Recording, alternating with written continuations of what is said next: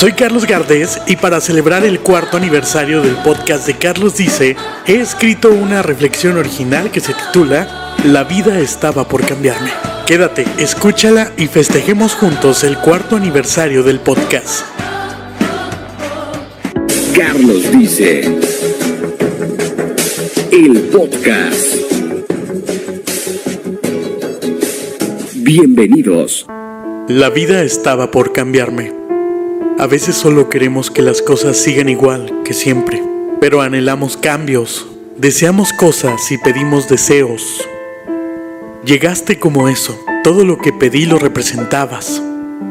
Cambiaste mi mundo de la noche a la mañana, eras todo y nada. Mi mundo era distinto a hoy, le diste luz, eras un amor ajeno. Siempre lo tuve presente. Siempre me pregunté por qué tenía que ser así. La vida estaba por cambiarme. Si te tuviera, serías el ancla a esa vida oscura y de conformismo sin lucha. Mediocridad total. Si te tuviera, ajustaría mi vida a la tuya. ¿Y qué crees? La vida estaba por cambiarme. No sé si estoy mejor o peor, pero la vida está por cambiar, día con día. Lo único que ahora siento y te digo es que la vida estaba, estaba por cambiarme.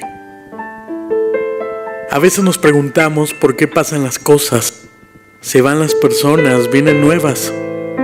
Solo es una prueba de que la vida se mueve. La vida está por cambiarnos constantemente. Una reflexión original de Carlos dice, la vida estaba por cambiarme.